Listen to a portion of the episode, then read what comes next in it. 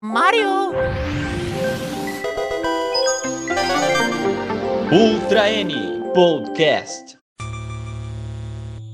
E aí, comunidade nintendista, seja bem-vindo a mais um Ultra N Podcast. Eu sou o Neo Rensober e se você ficar até o final desse podcast, a gente vai entregar um certificado de Metroid para você. E eu sou o Teus e faça como a Samus. Tome vacina, use máscara e fique no isolamento espacial. É, eu sou o Júlio e os Choso estão aí para provar que de boas intenções o inferno está cheio. Metroid Dread está chegando no Nintendo Switch e tem uma enorme quantidade de pessoas que não lembra, não jogou, jogou pouco, pulou alguns jogos e que não está tão por dentro da história dos jogos de Metroid. Nesse podcast a gente vai tentar explicar para os desavisados o que é Metroid e conduzir quem não jogou ou quem pulou alguns jogos da série até a história que vai se conectar com Dread. Para nos ajudar a fazer isso, a gente também convidou o Lucas Enigma. Olá galera, eu sou o Lucas e o que eu quero ver é o Shozuka usar uma guerra intergaláctica. Mas antes de a gente começar, recadinhos bem rápidos. Se você gosta do nosso conteúdo, se inscreve no nosso canal do YouTube e nos siga nos agregadores de podcast. Curta esse vídeo e sempre que puder, compartilhe com os amigos. Você também pode fazer parte do nosso grupo do Discord ou do Telegram e conversar mais sobre Nintendo. E ainda, caso queira apoiar nosso projeto, você também pode ser membro do nosso canal no YouTube, usando o botão Seja Membro. Muitos dizem que as narrativas e temas complexos não são o foco da Nintendo.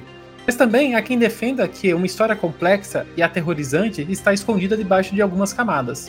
Mas correndo por fora dessa discussão está Metroid, o jogo cuja história corresponde ao que esperamos de um jogo de ficção científica e mais realista, tais como bioengenharia, desequilíbrio ambiental e até destruição de planetas.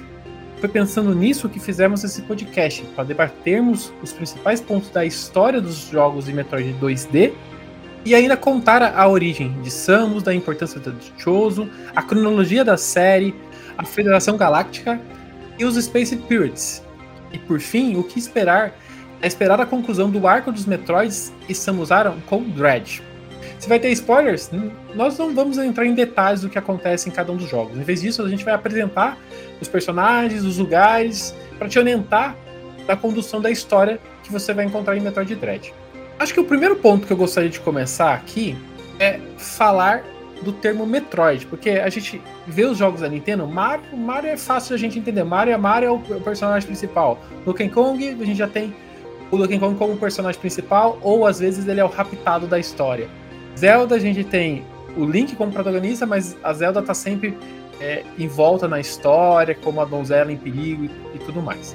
Já Metroid é um pouco diferente, né, Júlio? Eu queria que você explicasse efetivamente o que é um Metroid para quem nunca jogou. Ao que parece, a inspiração para se colocar o nome de um inimigo no título do jogo pode ter vindo da, da grande, de uma das grandes inspirações da franquia, que é o filme Alien, que nós discutimos no episódio sobre o primeiro Metroid do Nintendinho, né? O Alien, o oitavo passageiro, também o, o nome do filme, obviamente, referencia aquele alienígena que está tocando terror na estação espacial.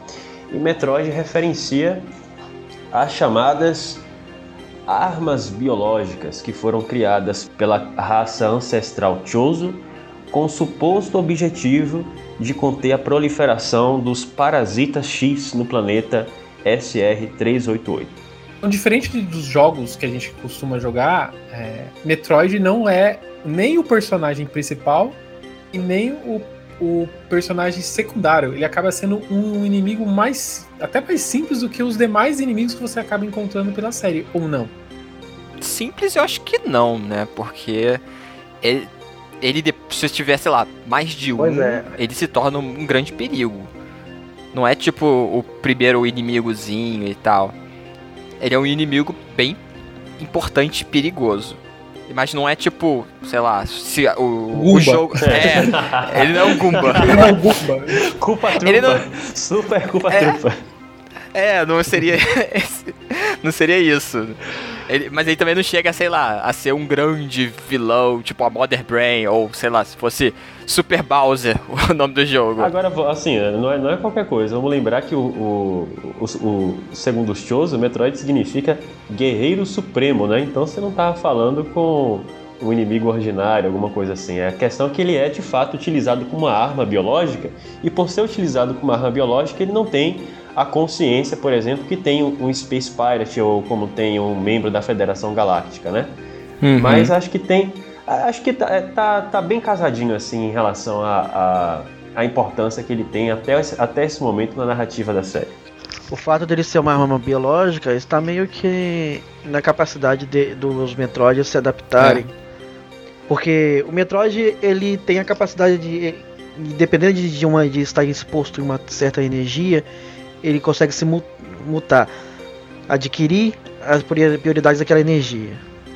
Em contato com outro tipo de energia, em Samus Eternos eles deram uma, um retcon chamando de Ion, eles podem evoluir. Em contato com nenhuma dessas duas, ele ainda pode crescer e se tornar uma praga. Eles é um, eles conseguem se multiplicar. Mas é por isso que os Metroids são uma arma suprema. Porque eles se adaptam facilmente e é apenas um tipo de, de elemento específico que consegue destruí-los.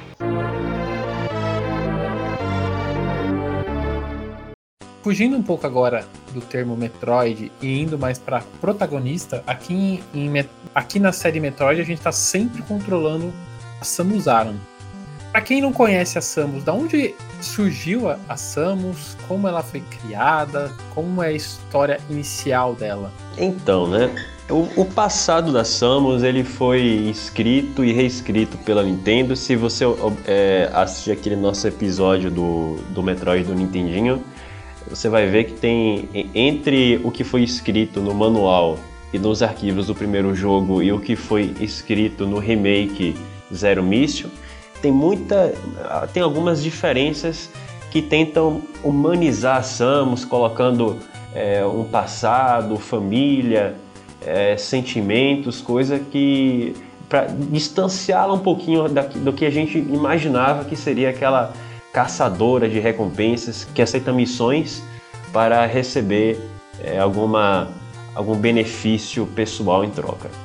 É, grande parte da, do passado da Samus ele foi é, nós conhecemos graças aos mangás de Metroid volume 1 e volume 2 que foram lançados no Japão respectivamente em 2003 e 2004 que lançaram luzes sobre esse passado da Samus. É, foi por meio desse mangá que a gente descobriu, por exemplo, que ela é natural de uma colônia habitada por terráqueos chamada K2L, onde ela viveu tem algumas divergências sim, uns falam até 3 anos, outros de 4 a 6 anos, mas ela viveu o início de sua infância nesse planeta, sendo filha de Rodney Aran e Virginia Aran. Lembrando uma coisa, Júlio, não é muito citado, mas ela tinha um irmão também. Sim, ah, é? sim, o sim. Solomon. Sim. É... Solomon é o Solomon Aran. É na o Solomon é, até hoje é um mistério porque não se sabe se ele morreu ou simplesmente desapareceu. Ou virou Nossa. Eu tava pensando nisso. Seria um plot interessante. É, eu espero vermos o irmão dela um dia, né? Deixar, deixar a coitada sozinha no espaço uhum. muito tempo é, é triste. E nessa infância aí, a Samus passou por um evento traumático quando essa colônia foi alvo do ataque dos Space Pirates e o Ridley assassinou seus pais, né? Quem jogou Alder M provavelmente tem esse essa cena aí bem em, em mente, mas foi por meio desse trágico destino que a história da Samus mudou completamente, porque essa tragédia é, provocou a compaixão da raça ancestral Chozo, né, que na época ainda não tinham entrado em declínio. E os Chozo adotaram a Samus e levaram ela para o planeta Zebes, onde ela foi criada, aspas, sob as asas dessa raça aí para usar a mesma expressão que a Nintendo já usou. E gostei desse sob as asas do Choso, ficou muito bom, Nintendo. Parabéns. para quem não conhece o Choso, ele é justamente um passarinhão, vamos dizer assim, né? É, é o Falco. Hey Einstein, I'm Deixa eu fazer uma aspas aqui, bem rápida, que você acabou de tocar no Other Name. E a gente aqui está conduzindo a conversa justamente para a gente contar a, história dos jogos até Metroid Dread. A gente vai falar justamente do, dos jogos 2D. E a gente tem o Other M, que onde ele se posiciona em, do ponto de vista de história? Ele se conecta diretamente com os jogos 2D da série, se conecta mais com os jogos 3D, Prime, ou não se conecta com nada? Como que funciona isso em relação a Other M? Other M, originalmente, ele saía por fora. Ele conectava Super Metroid, Metroid Zero, Super Metroid, Metroid Zero e Metroid Fusion. Other M foi feito, na verdade, para explicar Metroid Fusion, na verdade. Uhum. É, mas hoje em dia eu acho, eu acho que hoje em dia a Nintendo não, não, não considera mais canônica porque nesses reportes que ela vem fazendo, ela vem falando sobre vários jogos. Tudo bem que Other M não faz parte da franquia 2D, mas a história dele é importante para a franquia 2D. A única menção que temos de Other M é uma menção pequena de Samus foi treinada pela Federação, mais nada. E eu acho que isso nem é de Other M, porque eu acho que se não me engano no mangá de Metroid Zero quando ela sai de, de Zebes, ela. Sim, no, no, no, mangá tem, tem cenas quando ela, ela, ela estava ainda na, na federação. Então pode estar tá no Older M ou eles podem estar tá citando também o mangá. É, pois é, eu acho que a Nintendo não considera mais Older M canônico. Seria é, legal. Honestamente, se ela já foi treinada lá, é, acho que no lugar, no ambiente mais desolador e desafiador possível, que era o planeta Zebes, tendo que receber infusão de DNA Joso para sobre, sobreviver à atmosfera, não é treinando numa, numa estação espacial que ela ia adquirir habilidades excepcionais, né? Eu acho que na verdade é porque no mangá explica que ela queria usar essas habilidades pro bem da galáxia, então ela vai para a Federação, porque é o, a Federação é o, aquela é a organização que cuida da, das, das da galáxia, que inclusive a Federação quem conhece a história original, foi criada em parceria com várias outras raças do, do universo, inclusive os Chozo. E isso é uma coisa que sempre me deixa meio meio cismado, porque os jogos só mostram humanos naquela federação, mas não, era pra, eram para ter várias raças lá. É, Federação Galáctica e só ter humanos. Não, não é mas... Federação terráquea. Mas calma aí, calma aí, calma aí, porque se você abrir o manual do Metroid do Nintendinho, você vai ter uma menção lá da Federação Galáctica. São quatro alienígenas que são referenciados lá como um dos membros da Federação.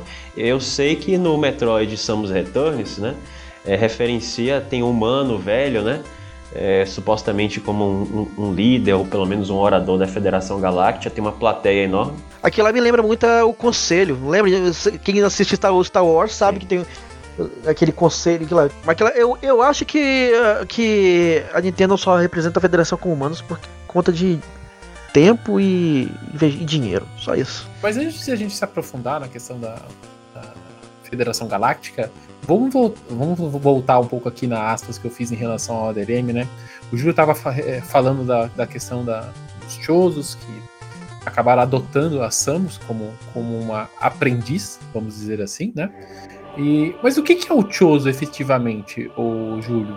Para quem não está familiarizado com Metroid, mas está familiarizado com The Legend of Zelda, o Chozo desempenha a, aquele papel de uma raça com uma tecnologia incrivelmente avançada que por alguma razão entrou em declínio e que hoje você tem apenas os resquícios de sua tecnologia. Acho que em Breath of the Wild mesmo esse papel é desempenhado pelo Chiká, né? O em Skyward Sword tem aquela raça, aquela como é que é aquela aqueles robôs lá que você encontra no deserto? Eu, eu me esqueci. Mas o, Chozo é, é uma raça misteriosa de homens pássaros que extremamente desenvolvida. Ela, a própria Nintendo define os Chozo como muito inteligentes e, e tecnologicamente avançada, cujo propósito consistia em dado momento em impor a paz em toda a galáxia. No entanto, a gente sabe também que o passado dos Chozo esconde uma situação que a gente parecia que parecia que tinha estabilizado, mas a expectativa de que isso seja revisto, de que eles tinham um passado bastante bélico e havia a intenção, inclusive, de dominar outros povos por meio do uso da força, mas que declínio populacional do Chozo por conta de problemas de reprodutórios, segundo o Sakamoto, eles mudaram a, o seu modo de vida e começaram esse lado mais pacifista, às vezes mais zen, mais espiritual também, porque tem, tem nos arquivos da franquia Metroid Prime, que não, vai, não é nosso foco aqui, mas não há dúvidas de que Metroid Prime é canon e que Metroid Prime dá muitas contribuições para a gente entender é, os Chozo com uma maior profundidade, mas que eles começaram a desenvolver também um lado espiritual e profético. É uma coisa interessante que os Chozo, se você for perceber, são muito baseados na, na cultura egípcia. Uhum. Não só por conta dos hierógrafos, mas toda essa coisa de ser uma população que atingiu o ápice e depois desapareceu também. É, se vocês for, forem ver, antigamente falavam que os egípcios tinham tecnologia que hoje não se tinha. Então a Nintendo, a Nintendo ela se baseou em algo da Terra. Que existe essas na, na Terra mesmo, a gente tem exemplos de sociedades altamente avançadas que atingem um pico e simplesmente desaparecem. E com os Chozo é isso. Os Chozo eles são tão avançados tecnologicamente que a maioria da, tecnologia deles é baseada em bioengenharia, que é manipulação de tecnologia e, e biologia no caso, né? Só vocês verem que todas as criações dos, dos são biotecnológicos. Não são só robôs, não, são metade robô e metade biológico. A minha teoria, posso dar uma teoria aqui? Fale. Pode. A minha teoria é que como agora a gente está percebendo que os Chozo também existe um outro lado, é, eu acho que o fato dos Chozo terem ido pro, pro, de um, pro lado bélico pro, do, pro lado mais científico foi porque eles se arrependeram, sei lá, do estrago que eles faz, fizeram no universo antigamente. E aí eles resolveram consertar tudo aquilo. Não é. Quando a gente fala os Chozo queriam trazer a paz, eu acho que eles queriam era consertar a, bagunça, a merda que eles né? fizeram. Porque provavelmente na época eles eram a raça mais evoluída com poder bélico, maior poder bélico e causaram uma desgraça na, no universo. Então, uma hora chegaram, peraí, a gente tá destruindo tudo, vamos parar com isso, vamos dar um freio.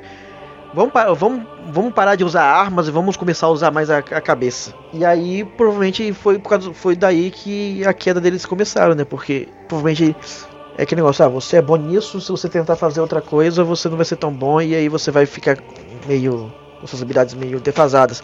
Nessa questão aí que você abordou da traçando paralelos da destruição do, do, do declínio do Chozo com o declínio das civilizações que já aconteceram no já existiram aqui no planeta Terra, é, me parece que os egípcios eles declinaram por conta de erupções vulcânicas, tá?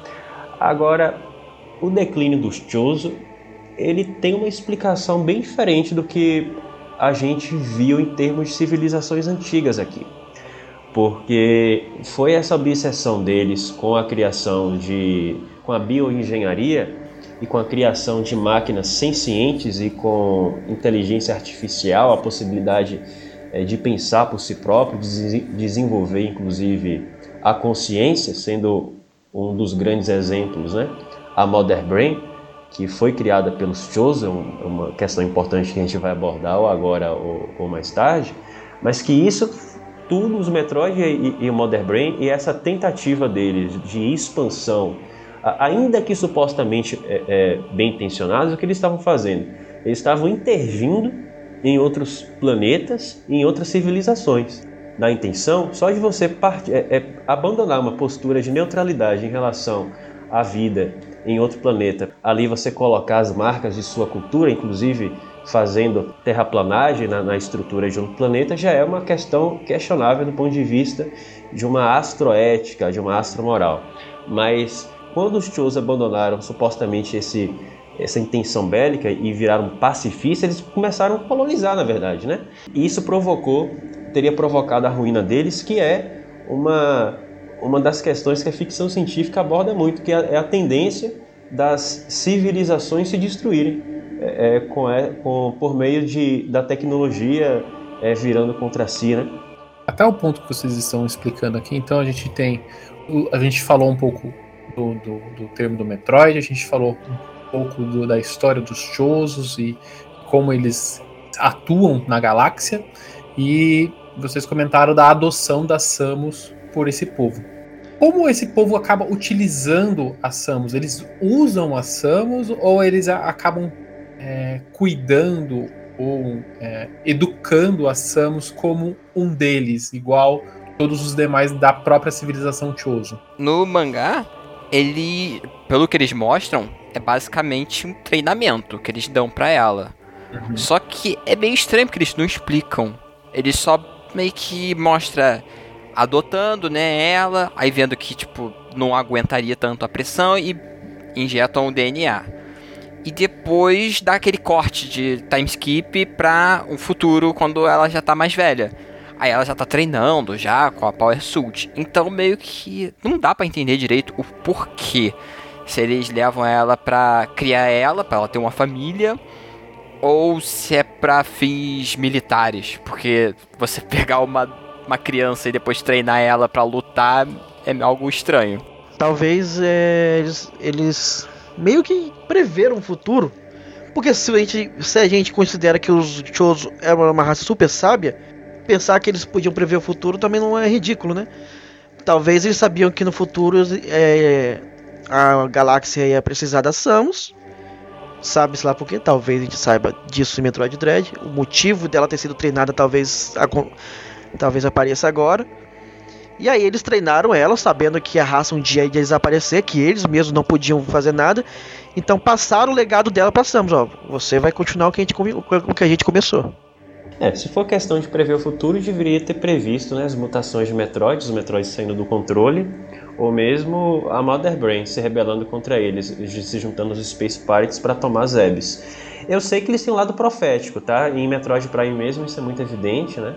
Agora, prever o futuro nesses termos, eu realmente acho que aquelas cenas em que aquele novo Chozo Warrior, né, com uma até com uma Canon, é, é, é fala alguma coisa para Samus no, trailer de Metroid Dread, e você tem ali pelo menos ao que parece um representante de um Chozo pacifista e do, e do Chozo guerreiro, eu acho que essa questão vai ser revista aí. De repente, uma hipótese. E se, por exemplo, o Chozo militar for contra essa proposta do essa intenção dos supostos Chozo pacifistas de colonizarem a, a galáxia, ainda que eh, justificando que está querendo o, o, a, paz, a paz intergaláctica, mas na, que na verdade trouxe consequências danosas para as pessoas e que esse Choso bélico acha que deveria ter uma postura neutra em relação à galáxia, sabe?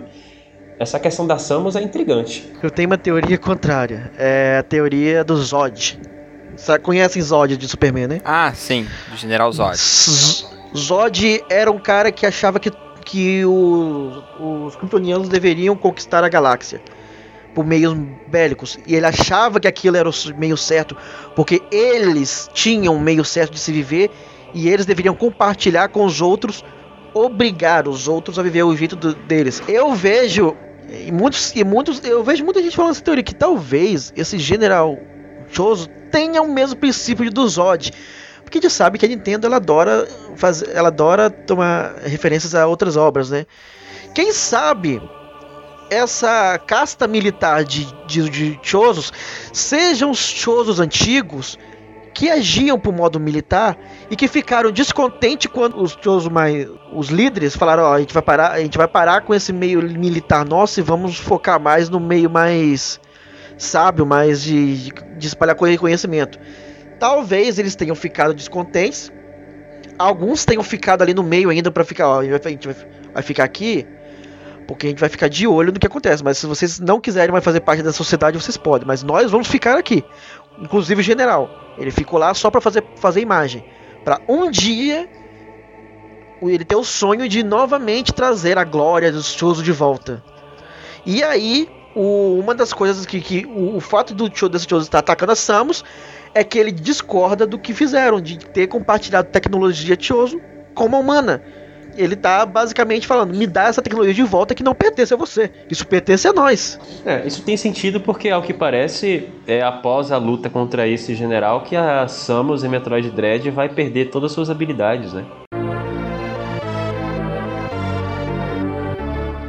Em relação ao uso da armadura, o Júlio, a gente sempre joga a, com a Samus com a armadura em 95% dos jogos, vamos dizer assim, né? A gente tem aquele, aquele porcentagemzinha Zero Mission que a gente joga sem armadura, né? Mas o tempo todo a Samus está vestindo uma armadura. É, qual é o motivo dessa armadura para a história? Segundo o próprio mangá, o objetivo da armadura é conceder a Samus que ela tenha uma resistência equivalente à que tenha a pele dos Chozo, porque a pele do Chozo também é referenciada né, como até uma herança da época dos Chozo guerreiro, como altamente resistente a, a ferimentos, a condições atmosféricas distintas, etc. E não só a, a armadura, mas como também os, os, poderes que as estátuas Chozo elas lhe dão no, no decorrer dos jogos da franquia também entregam a Samus habilidades equi equivalentes às que o Chozo desempenham. Conseguem exercer por, é, é, de forma natural. Agora é intrigante você imaginar o seguinte: essa armadura dela, ela é uma, é uma armadura que ela veste ou uma, uma armadura integrada ao próprio corpo da Samus? Ao meu ver, é uma armadura que ela veste, né? Não, pelo menos eu não, não me recordo em nenhum momento que mostra alguma coisa mais biomecânico ah, a não ser no Fusion, né? No Fusion ele é mais. Em Metroid Fusion ela fala que a armadura tem partes biomecânicas, tanto que ela fala que o Parasita X conseguiu eh, entrar nas partes biomecânicas do, da armadura. É o que a gente pode então separar é assim, os jogos como Metroid 1, 2, Super Metroid, ela, a armadura basicamente é uma roupa que ela veste. Já no Fusion é uma coisa aí mais integrada. Então no Fusion ela tá andando pelada por aí? Não. Existe uma teoria de que a armadura ela faz surgir, não é uma coisa que ela coloca num armário Isso. e veste. Isso. Que é, ela, no... ela se concentra e a armadura aparece. No Other M é, é assim, mas eu eu interpretava, sei lá, como se fosse, sei lá, da Zero Sult, sei lá, saía. Pois é, o negócio é que nem todo jogo é consistente. Como o que, o que a armadura dela é. A gente já sabe que a armadura dela que a Samus usa agora em Dread tem referência às armaduras do Shows. É basicamente a roupa que eles usavam. Ah, só que alguns jogos falam que é uma coisa que ela veste, outros que faz parte da alma dela, digamos assim tá dentro dela e ela é como se fosse uma coisa que ela bota para fora. Isso. Para se proteger, é, um exoesqueleto. Isso. O que eu acho que está estabilizado nesse momento, concordo, é, na pelo que eu acompanhei, no, no primeiro Metroid, o a armadura da Samus tem natureza biomecânica, até por causa das influências lá do H.R. Geiger, que influenciou a, que tinha toda essa questão de de relação entre humano e máquina, inclusive de fusão e até mesmo no extremo de relações sexuais. E no, me parece que atualmente está estabilizado, que de fato é uma questão é, integrada com o corpo dela, não é uma, uma questão que ela veste, o que pode ser inclusive confirmado que ficará estabilizado assim, inclusive em dread, por, por causa da armadura que tem é, referências até a fibras, né, do, do, do, que compõem o corpo, assim, que você percebe a armadura de dread tem é, ao lado do, do, ombro, assim, tem questões que parece que tá que a armadura está uhum. revestindo uma parte do corpo danificado de Samu, da Samu, sabe? Pois é, e o Fada Nintendo falou, falou que a armadura também se regenera sozinha. Uhum. Ela, você pensa que a, a, a Samus nunca precisou consertar a armadura. É como um corpo que se machuca e vai se curando sozinho. Então eu acho que a, eu acho que o mais provável é sim que a armadura da Samus é biomecânica, faz parte dela. É um exoesqueleto dela. Tanto é que uma, uma, uma, coisa também que mais que prova que a armadura é biomecânica é que ela se adapta a energias também. Bem parecido com o que o Metroid acontece com, com os Metroids. Quem jogou Metroid Prime sabe que certas energias mudam a a estrutura. A, a, a, estrutura. a estrutura da armadura. E quando a, a Samus ganha aquela varia suit, a, a Gravity suit, não é que ela ganha uma armadura diferente. É que a armadura que ela já tinha recebe um upgrade, na verdade. É, uma, é como se, se evolu a armadura dela evoluísse. É, essa, essa evidência da armadura reagir a energias, eu acho que é muito convincente em relação à natureza biomecânica. Se você já assistiu a um filme ambientado na época das grandes navegações, você sabe muito bem o que são os piratas. Marginais que cruzam os mares para saquear e assaltar navios e cidades para obter riquezas e poder. Bem, os Space Spirits são basicamente a mesma coisa, só que em Metroid a um nível interplanetário. É, uma coisa interessante sobre os piratas espaciais é que por mais que o, a maioria dos jogos só mostrem que eles parecem uma raça de humanos caranguejos, na verdade eles fazem, são várias raças também. É igual é como falar, igual os Chozos, igual Chozos, igual a Federação Galáctica que é um conglomerado de várias raças. Os piratas espaciais também são um conglomerado de várias raças, só que não de raças boas, né, no caso. É basicamente como se fosse o exército de Freeza do Dragon Ball. Então, é, é justamente como você disse aí, eles são uma facção organizada, né? E que foram responsáveis por muitas das tragédias das galáxias. Os, os Space Pirates eles foram creditados pelo ataque e dominação de mais de 200 planetas da galáxia, incluindo Zebes, Talon 4 e a colônia espacial K2L. E às vezes quando se você apenas está jogando os jogos da franquia 2D e atirando contra os Space Pirates, você pode imaginar que eles é, são um retrato simples de alienígenas vilões, né?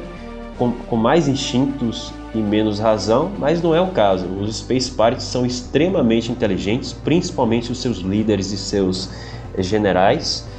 A diferença é que eles têm um, um vasto conhecimento tecnológico e bélico, mas não têm supostamente, né, que eu coloquei isso em dúvida, a moral elevada da raça dos Chosen. Então eles utilizam o seu é, a tecnologia, inclusive a tecnologia que é furtada de outras raças, né, como aconteceu dos, com os próprios Metroid, que os Space Pirates é, invadiram é, estações de, de pesquisa para roubar o, os Metroid e passaram a utilizá-lo como armas biológicas para dominar outros planetas e destruir outras civilizações mas essa é uma diferença fundamental. Ele, é, os Space Pirates, basicamente, eu vim para matar, roubar e destruir.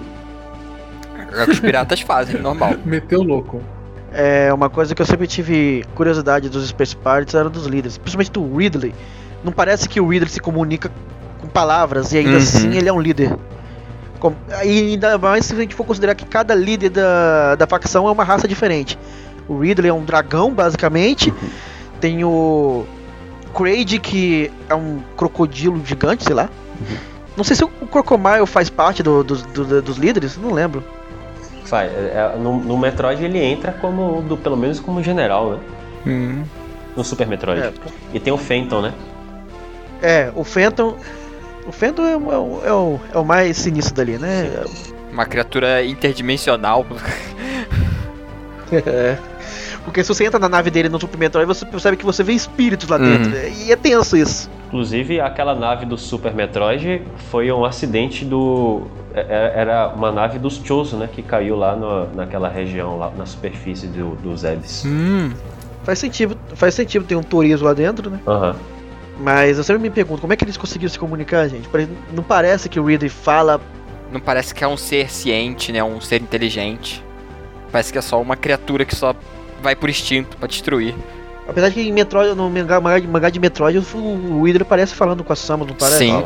Ele, ele, ele até fala, ah, eu acho que eu matei os seus pais. Uhum. Bem de boa assim. Não, ele, ele tem umas cenas que você olha, ele é um vilão, assim, muito bom.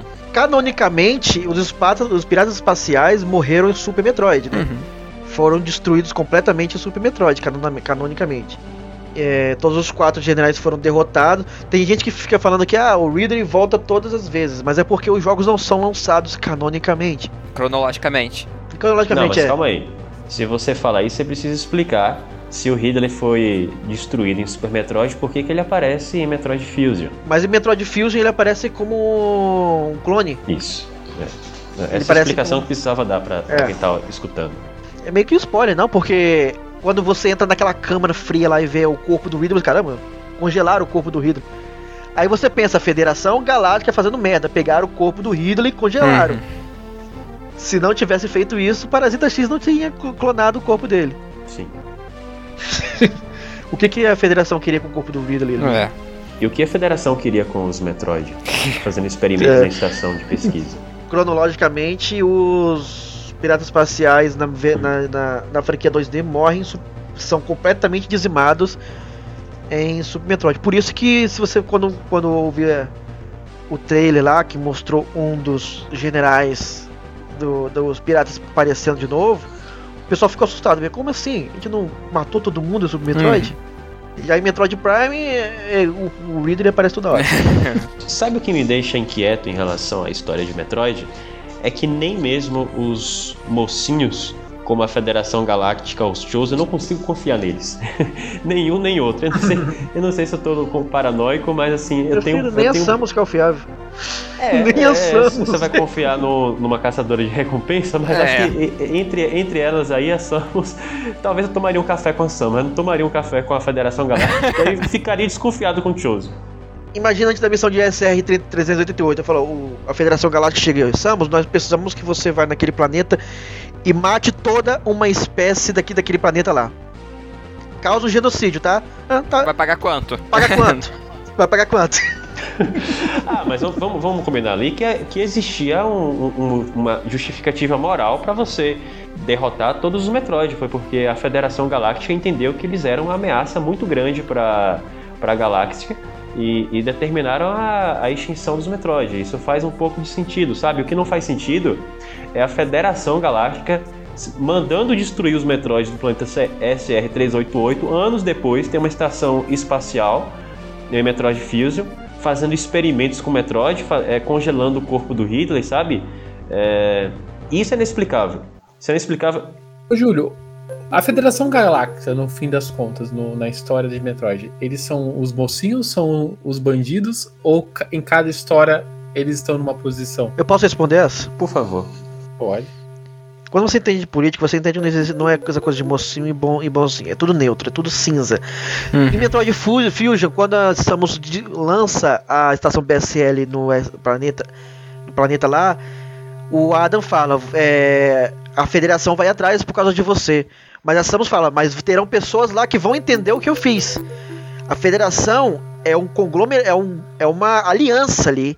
Existem pessoas ruins e pessoas boas. Tanto é que quando, em uma das, das aberturas de Samus Returns, aparece uma, um conselho decidindo se vai destruir os Metroids ou não. E eles decidem unanimemente, unanimemente destruir os Metroids. Ou seja, eles não são nem bons, nenhum. Depende do que. Do se algo vai ter utilidade para ele, se não vai ter.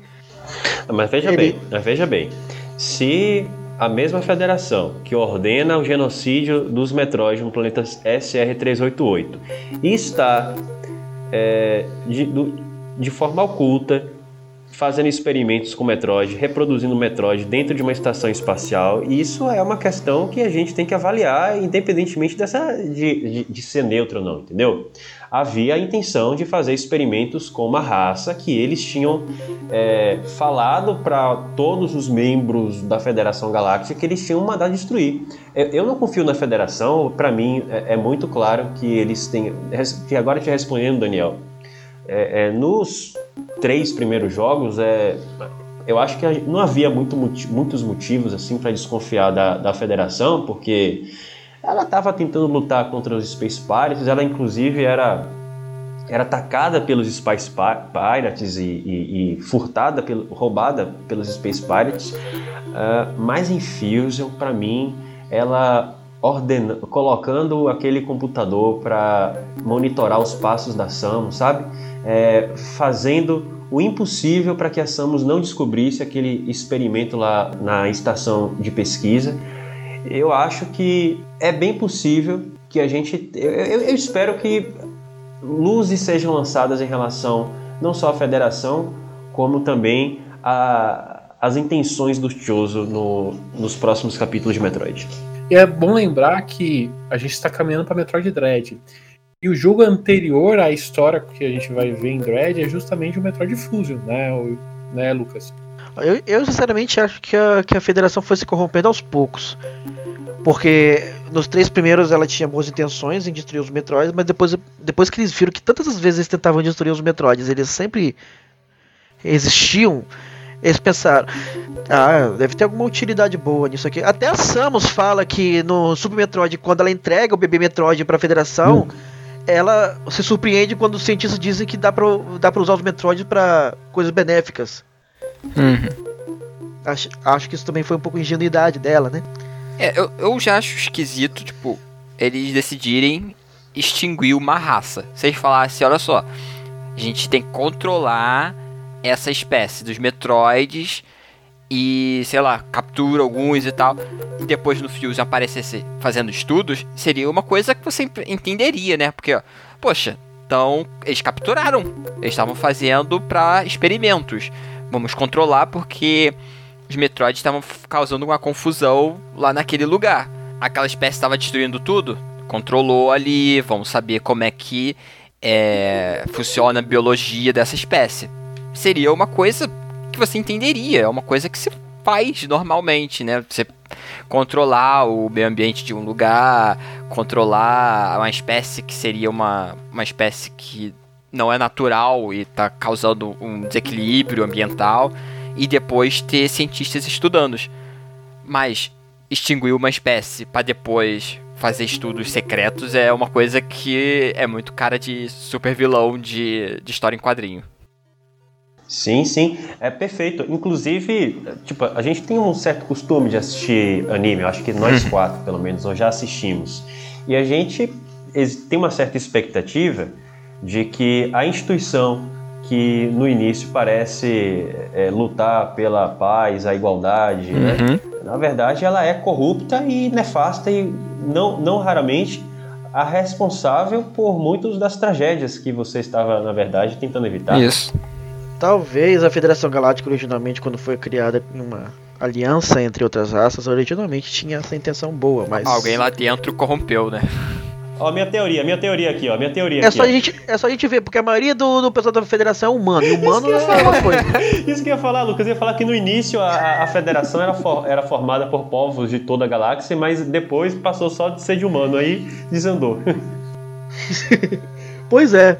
Tem uma coisa interessante também nessa coisa de, da, deles criarem Metroids, que Metro, o Samus Returns ele deu um retcon falando que Metroid só evolui em exposição à energia Ion, não é? Hum. Então fazer uma pergunta pra você, Júlio. Por que, que existem Metroids evoluídos no, na estação BSL? Lá em Fusion? Ou seja, a federação também consegue. Não, é porque é, é, é, a estação não tentava reproduzir as condições ambientais do planeta SR-388 em determinadas situações. É, Por que é. não também é, a questão da energia. Eles conseguiram. Ele deve ter conseguido reprodu também reproduzir o, o, o Ion também. Sim. Metroid é cheio dessa energia. Ion fez não sei o que. Bom, é, é, esse negócio. Não dá pra saber o que a Federação Galáctica quer, porque ela não tem nenhum líder. A gente nem sabe se ela tem um líder. Um dos pontos que a gente sempre vê nos jogos é a volta dos inimigos, vamos dizer, clássicos. Né? Vocês acabaram de falar, comentando mais cedo do Ridley, que ele acaba voltando em, em, outras formas. E outro personagem que é recorrente durante os jogos é a Mother Brain. Vocês concordam que os inimigos mais famosos estão sempre voltando em todos os jogos de Metroid de alguma forma? Quase sempre eles voltam. o Ridley volta sempre, mesmo nos jogos que eles não deveriam aparecer, tipo no Metroid 2, aí quando fizeram o remake, botaram um adendozinho dele. E a Mother Brain sempre volta também. Mas aquela, aquela luta contra o Ridley no final de, de Samus Returns tem um contexto, porque, tem. porque é para ligar isso Não, sim, Metroid. sim, tem o contexto, mas é aquela, não existia, vamos só empurrar ali um, uma coisinha extra. É porque quando você chega, quando você chega na estação Sérios, ela é atacada no Super Metroid, hum, não é? É. Samus Returns tá, tá tentando dizer mais ou menos, ó. Ele, o, o, o Ridley já foi atrás da Samus com o Metroid. Ela, então ele descobriu onde ela levou o Metroid uhum. depois. O Kraid teorizam que não são o Kraid tem, sempre gera um filho, igual o Piccolo, sempre gera um filho para continuar ele. Agora a Mother Brain, se vocês forem assistir alguns vídeos de, de Metroid Dread, vocês vão perceber que existe alguma, algumas central de unidade que se parecem com a Mother Brain. Então é bem provável que seja o fato de que os, os não fizeram só uma Mother Brain, fizeram várias, vários tipos. E aí é por isso que. Nossa. É interessante. Uma, uma questão intrigante que eu acho da, da, da Mother Brain, sabe, que porque ela é, é um supercomputador, né, senciente, que monitora a segurança dos Ebs. E lá no início de Super Metroid, logo que eu acho que você entra em, em Brinstar, você dá aquele pulo assim e tem um, um uhum. olho é, é, plugado assim no, no teto, né? E daí acende aquela lanterna, vai iluminando a Samus. Aquilo ali é a Mother Brain é, te monitorando né? Isso. no, no início é. da sua jornada. O mais interessante é que é, você até hoje não responderam como a Mother Brain conseguiu convencer quatro generais de, uma, de um grupo de anarquistas a ficarem debaixo do controle dela. Olha o tamanho do cérebro dela. ia, é, eu, eu, eu, acredito que ela ia te convencer também, viu? Eu tenho uma teoria de que todos eles foram criados pela mesma pessoa e para obedecerem a mesma pessoa. É, uma boa teoria. Em, em Metroid Dread provavelmente vai ter essa, essa resposta. Porque novamente tivemos um laboratório aparecendo em um jogo de Metroid. E um inimigo que não deveria aparecer de novo. Ou seja, clonagem, essa coisa de mexer em biotecnologia, choso. Eu acho que é, a Mother Brain ela não, não existe só uma, né?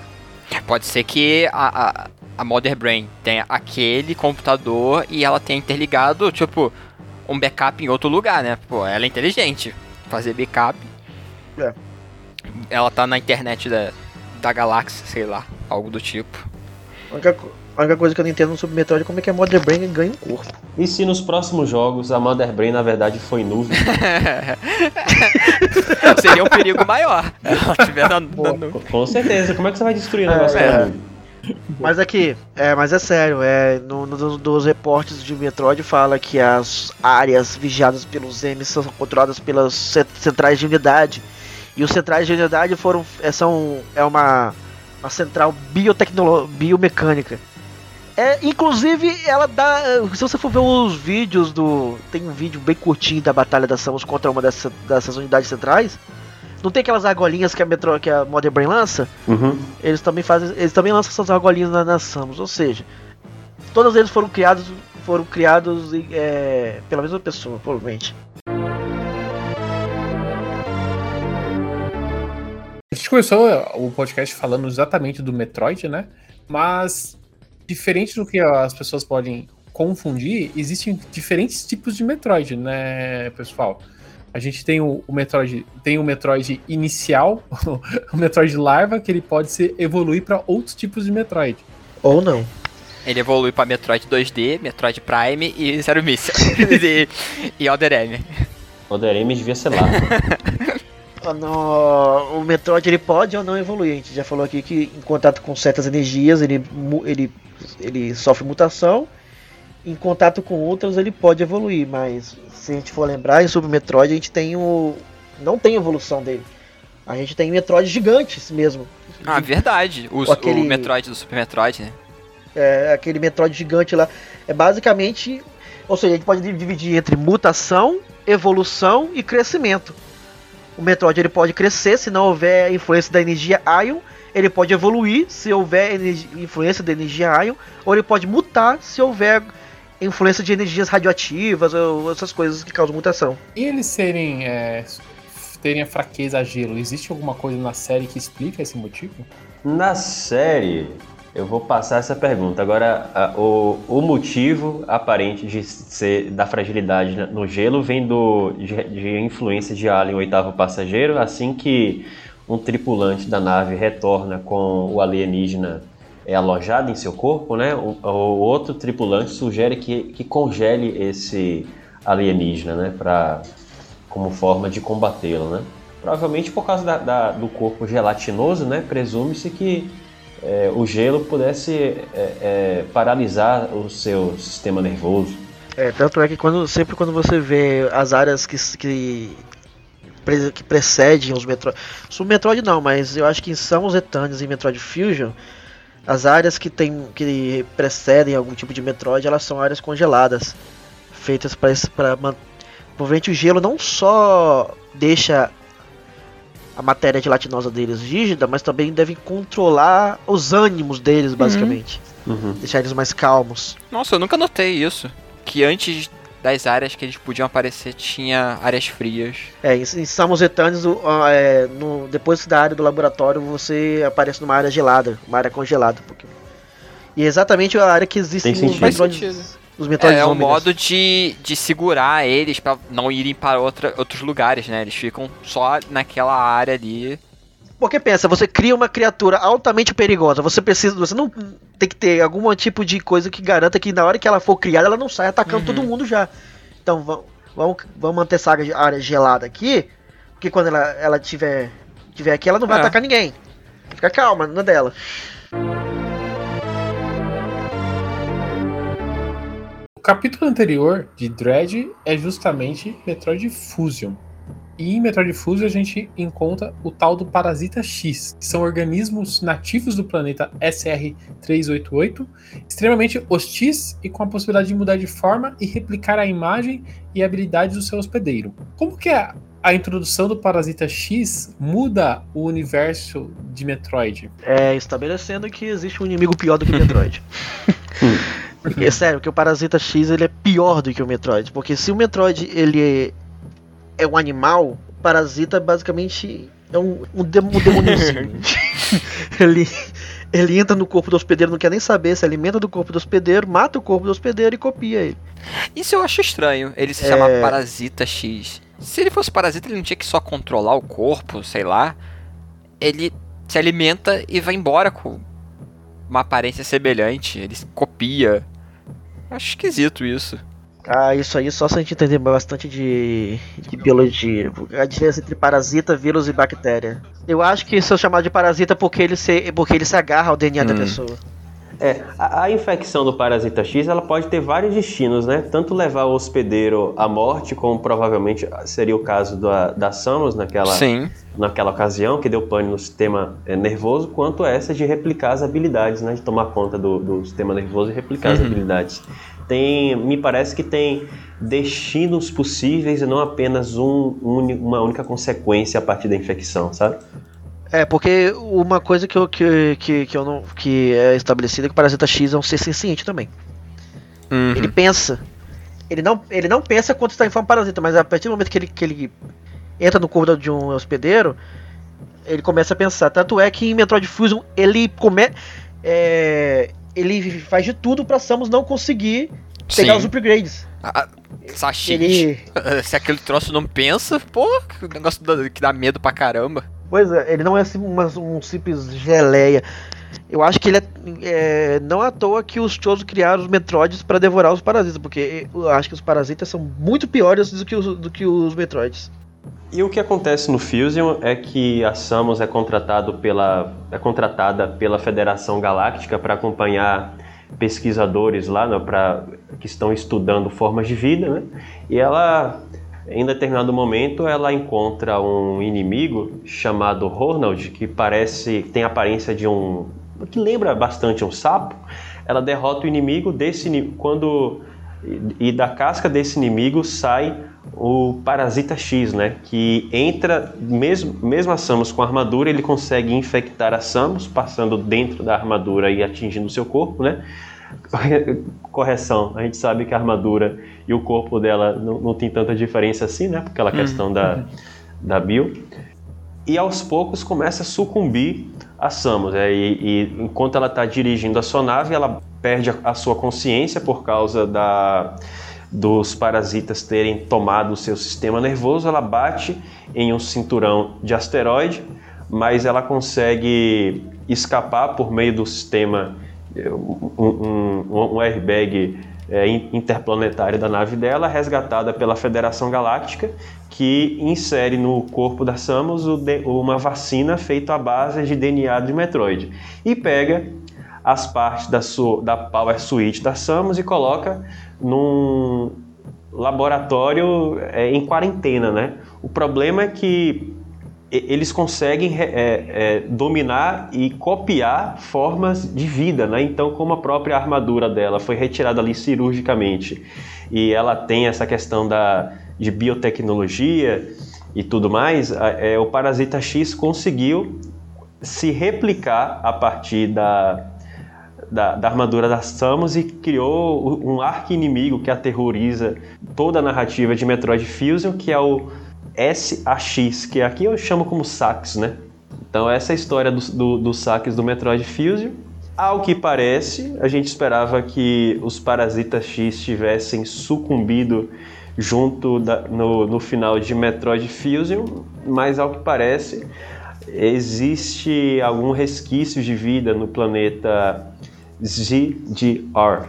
Uma coisa que a gente sabe é que a Federação Galáctica faz de tudo para conseguir ter os seus propósitos concluídos. E não garanto nada aqui que depois que a Samus jogou a nave no SR-388, os caras ainda foram lá ver se conseguiram recolher algum resto de do que sobrou lá. É, eu tenho uma, uma hipótese bastante óbvia em relação a como os Parasitas X teriam sobrevivido a, a Metroid Fusion, porque a Samus resgata alguns animais da estação de laboratório, coloca dentro de sua nave, né?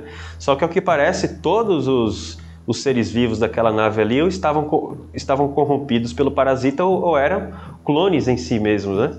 Então, me parece que a própria Samus, ela levou o, é, os últimos exemplares do Parasita X pra, de, bra, de braços lá abertos para a Federação Galáctica, né? Se é que ela encontrou com a Federação. Mas enfim. A Samus, a Samus sempre salva alguns, né? Ela tenta salvar e. e salvar é uma coisa fazer uma besteira. É, esse negócio dos animais é só uma teoria, porque como é que animais conseguem pilotar nave? Que esses animais aparecem Super Metroid, né? Eles conseguem pilotar uma nave para fora de de hum. Zebes tranquilamente. Mas é uma teoria. A gente vai. Talvez a gente saiba, talvez a gente saiba que isso tudo foi tal de. Switching bait, como diz nos Estados Unidos, que é, é uma, uma isca para traição, mas não tinha parasita nenhum. Tem uma teoria de que as pessoas acham que quando Samus e a Sax se uniram, uma parte da, da Sax ainda tá dentro da Samus. Até hoje ainda. Faz sentido, mesmo com, com a vacina de de Metroid que a, que a Samus tomou ainda deve ter sido uma carga grande de, de Parasita X. Pois é. E os últimos trailers de Metroid Dread, você parece ter uma.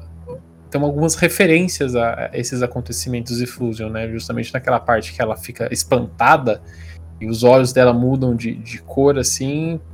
Parece se parece um pouco de referência ao hum. Parasita X, né? Pois é.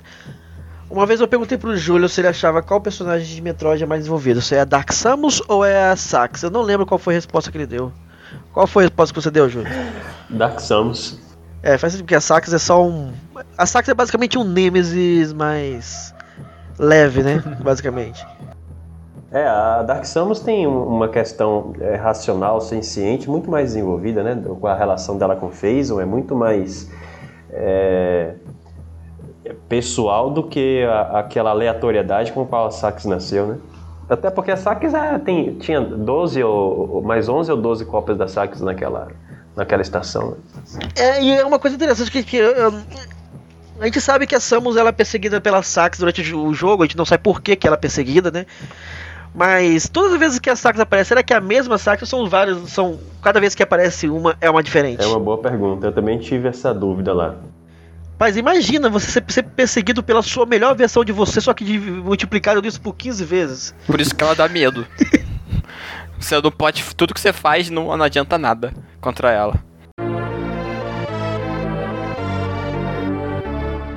Se você nos segue nas redes sociais, sabe que a gente abriu um espaço para perguntas e várias pessoas mandaram as dúvidas sobre a franquia Metroid. Eu vou começar com a primeira aqui. O Juan Souza mandou lá no nosso Instagram, no arroba UltraNPodcast, ele perguntou o seguinte: Como ainda existem shows se a raça não consegue se reproduzir? Vocês têm alguma, algum palpite? o que isso? ficou. O que ficou. O que foi dito não é que eles não conseguem mais se reproduzir, é que a, a, diminuiu a questão da fertilidade, né? Ficou mais difícil então. É. Ficou mais difícil. E eles são. Eles vivem bastante também. Eles. Eles vivem muito. Muito mesmo. Pode ser que agora que a gente veja esteja uma certa idade já. É, imagina o Japão, né? As pessoas lá vivem muito e também se reproduzem pouco. Então, por que, que ainda existe japonês? Por causa disso. O Kumatora Brasil mandou lá no nosso Twitter, no arroba Podcast, uma outra pergunta. Por que, que o Metroid não expande mais o seu background? A lore sempre é focada em Samus, Ridley, Mother Brain na Federação, não indo além disso. A gente até comentou um pouco mais cedo, assim, que ela tá sempre em volta, no, parece que nos mesmos personagens, indo e voltando, né? É porque a história, a história gira em volta de, de Samus. Tudo é mostrado do, do ponto de vista dela. Então, as histórias que acontecem em volta dela são histórias mais íntimas dela. Os Chozo, Federação, os Chozo porque criaram ela, a Federação Galáctica porque foi onde ela foi treinada, ah, os Piratas Espaciais porque foi o, foram eles que mataram a família dela. Então a gente vê é, basicamente o arco de esse arco inicial de Metroid é um arco mais íntimo da Samus. Mas se a gente for ir pro outro lado, pro lado Prime, a, a, a franquia já foi expandida o universo há muito tempo já. O Metroid Prime Hunters já mostrou que existem várias outras raças. É, a gente descobriu que existem raças parecidas. Tinha uma raça lá em Metroid Prime que parece com os Chozo também, que são os sábios. Eles são. Tem uns, que eles têm uns quatro braços lá, que eu não, não lembro o nome deles. É, em Metroid Prime o, o, universo já foi expandido já bastante. Agora, no universo 2D, realmente a franquia ainda continua contida no núcleo. Mas já tem alguns indicativos de que talvez a franquia já esteja querendo expandir. Por exemplo, em uma das imagens que tem do Metroid Dread, que aparece, aparece um tipo uma planta azul do, do M, é, aparece a, a empresa que criou esse M. Uma tal de Exelion, a, uma empresa que criou os M's. Não foi nem a Federação Galáctica que criou os M's. Foi a tal de Exelion. Então talvez a gente esteja já vendo a franquia começar a sair um pouco desse núcleo. Quem sabe esses, esses X-Zero seja uma nova, um novo tipo de, de organização gigante. E o próprio Sakamoto falou que, no, que acabando o Metroid Dread é o final de um arco e agora vai iniciar um novo. Então a expansão provavelmente está às portas. O Alan dos Santos mandou essa dúvida lá na nossa aba comunidade do Ultra N, onde o Metroid Prime acaba se encaixando na história principal de Metroid. Entre Metroid 1 e Metroid 2. Mas o certo é falar que você não dá mais para considerar entre. Uh, o certo agora é falar que Metroid Prime é uma linha completamente diferente. Canônica, mas diferente. Linha alternativa, digamos assim. Por que alternativa? Porque porque Metroid Prime e a franquia 2D nunca vão se conectar de novo. Eles tinham conectar uma conexão inicial, mas eles não vão ter mais uma conexão entre eles. É o, pelo menos é o que a gente, é o que parece, né? Metroid Prime vai continuar se expandindo é o que, pro. que acontece nos desenhos animados do Star Wars. Eles são canônicos, mas eles estão dentro meio que no universo próprio ali, puxando referências, mas dentro de, um, de, um, de, uma, de uma faixa de tempo, né? Olha, é. honestamente, eu acho que se conecta. Por exemplo, é, é grande parte da, da, da, personalidade da história dos shows que a gente está falando aqui, muito por causa dos arquivos de Metroid Prime, sabe? O fato deles é, se posicionar entre Metroid Zero Mission e Metroid 2 coerentemente, porque você não poderia ter um jogo com aquela quantidade de Metroid após a extinção da maioria deles no planeta SR-388, sabe?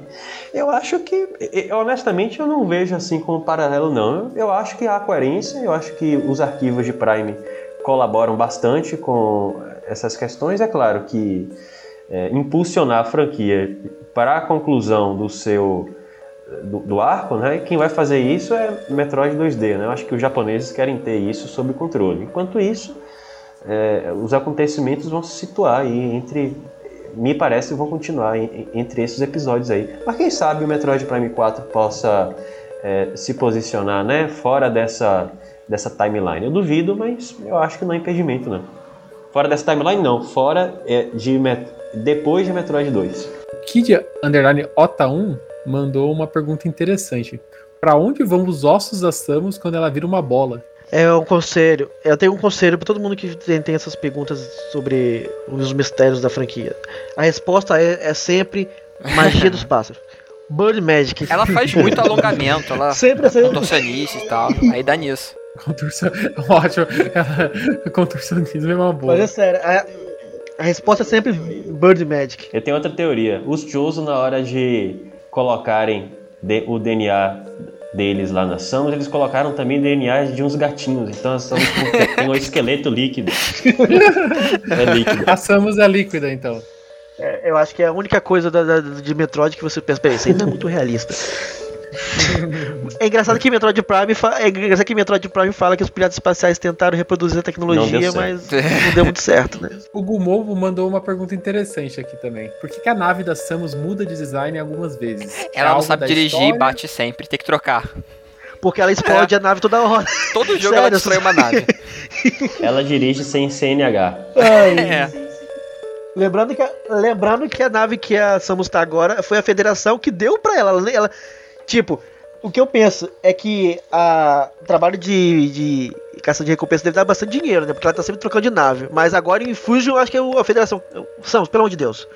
Você tá destruindo essa nave toda hora. Toma, toma essa aqui, toma. toma essa aqui, já tem uma inteligência artificial pra te ajudar a pilotar melhor. Quer ver? Já no tem Dread um, ela, ela vai ser destruída também. tem um- Num final que vai estar o, te- o tempo acabando. vai estar tudo sendo destruído, o, o tempo vai estar. Você tem que ter que fazer uma corrida contra o tempo e ela vai destruir a nave. Vai acontecer. Claro que eu tenho uma teoria de que essa nave que a, que a federação deu pra Samus foi pra espionar ela. Né? Eu ela concordo, pra eu onde, concordo, pra onde ela concordo vai. com isso. Eu concordo e vou dizer, se eu tivesse uma seguradora, eu jamais fa- faria, daria uma pólice de seguro para Santos. O Mandark mandou uma outra pergunta interessante. Se a Samus foi criada por aqueles homens pássaros, por que alguns tentam matá-la? Eu acho que isso, Isso. vai acabar, vai acabar Uhum. sendo respondido justamente em Dread. Pois né? é, só saberemos a resposta em Metroid Dread. O Luiz Morateri mandou uma dúvida sobre o Ridley. Ridley está morto ou não? Qual a diferença entre os diferentes Ridley? Sempre achei bem confuso as ressu- ressurreições dele. É aquilo que a gente falou, né? Ele tá sempre se reconstruindo ou aparecendo uma Ele outra morreu, mas passa dele, bem. não é? O mangá diz que o Ridley tem a capacidade de se regenerar se alimentando de carnes humanas. Uhum. Então isso pode te dar um vislumbre aí porque ele consegue se regenerar. E não podemos esquecer que com muita frequência, né, no avançar de muitos jogos, ele começa a ter partes biomecânicas, né? Então É. provavelmente ele está utilizando a tecnologia aí para reproduzir o- as partes que foram explodidas no, na, que foram irrecuperáveis nas últimas tentativas de é, ressurreição, de reconstituição. Lembrando que Metroid Fusion provavelmente que se tenha um clone dele pelo Parasita X. Já pensou em Metroid Dread ter um, um Ridley zumbi, todo cai aos pedaços ali pra enfrentar? É, mas uma, uma coisa que você falou agora, Júlio, me fez pensar. Isso é aquele Mecha Ridley que aparece em Metroid Zero. Na verdade, era pra ser uma Aham. armadura do Ridley. Era pra ser as partes do Ridley, mas ele não teve Aham. tempo de colocar. Tem muito sentido. Aí acionou algum tipo de sistema automático e ele começou a se ativar sozinho. O Lucas Dias mandou aqui pra gente por que diabos as portas abrem dando tiro nelas? Porque Samus é uma ignorante. É, também. Agora a gente, a gente tem que entender que é, os planetas eles foram aperfeiçoados e, e grande parte dos planetas foram aperfeiçoados para serem até é, uma base de operação militar, né? Então na- as portas na verdade têm aquela proteção contra invasores e a- a- o fato de a- da Samus conseguir abrir com poderes cada vez maiores tem sentido em se tratando, né? De você estar invadindo uma base militar ou um lugar com proteção. Lembrando que na franquia também a gente já, já teve várias portas que, que abrem sem tiro, né? Em Super Metroid mesmo, as portas de, de- de- da estação séries só abrem quando a, a Samus se aproxima. A gente tem portas normais no universo de Metroid. E pra fechar, eu vou pegar aqui uma, uma, uma pergunta do Gust de Cash. Como o Metroid Dread pode aprimorar a série Metroid?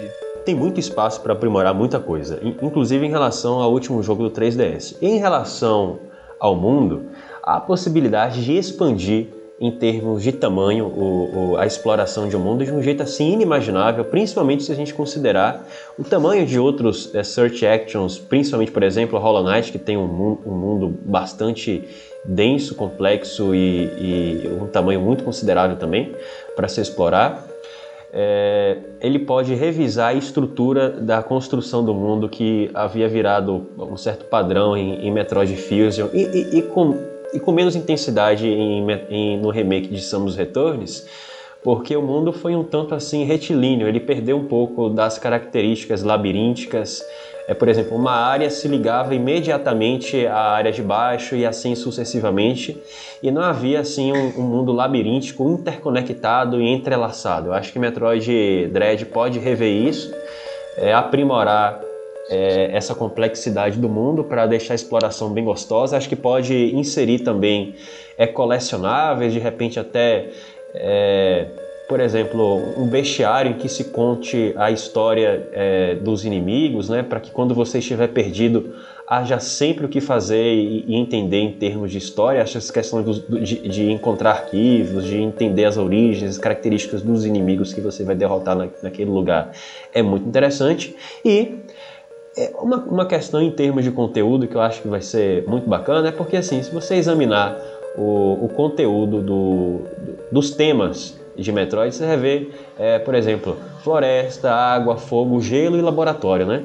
O, o Metroid Dread, por exemplo, ele pode inserir novos temas. A gente já, já sai, por exemplo, a possibilidade de ter ali uma base militar, ter um palácio dos shows. E eu espero que não fique por aí, sabe? Você começar a expandir isso para além desses temas assim que a Nintendo utiliza desde Super Mario Bros 3. Eu acho que é, Metroid tem grandes possibilidades de colocar temas originais para representá-los no mundo.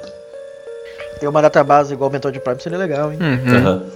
O que eu acho que eles podem conseguir implementar, melhorar a série com a entrada do Dread foi pelo algumas coisas que eu vi pelo trailer já são coisas assim de ambientações cinemáticas que eles conseguem fazer. Isso com a ajuda né do, do Switch de casos sei lá quando mostra sei lá um um inimigo novo ou um chefe ter aquela cena de você ver que aquele inimigo é especial, de ser perigoso, aquele lugar ter algo de especial, sei lá, quando você chegar e ter umas escrituras, o laboratório você conseguir ver experimentos, mesmo sendo num jogo 2D. Você ter uma ambientação mais detalhada e que ajuda mais a contar a história sem, sei lá.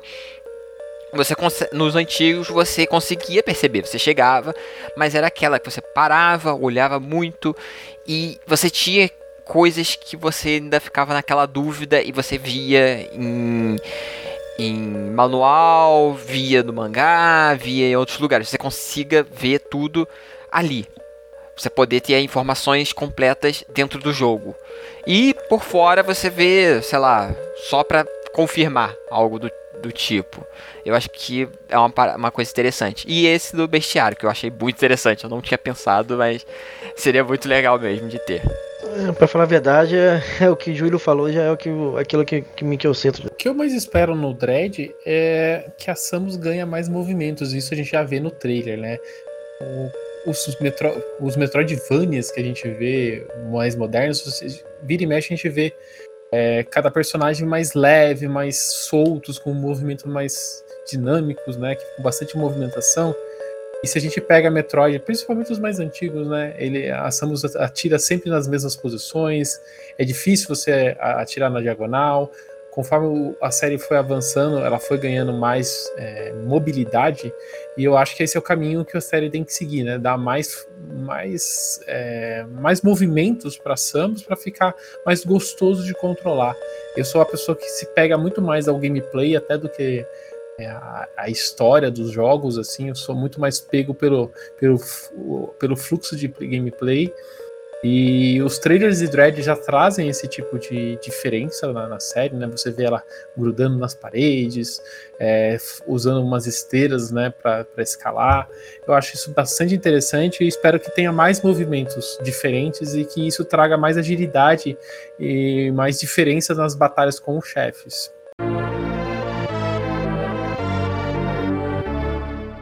E você, o que você espera para a franquia Metroid? Tá hypado para Metroid Dread?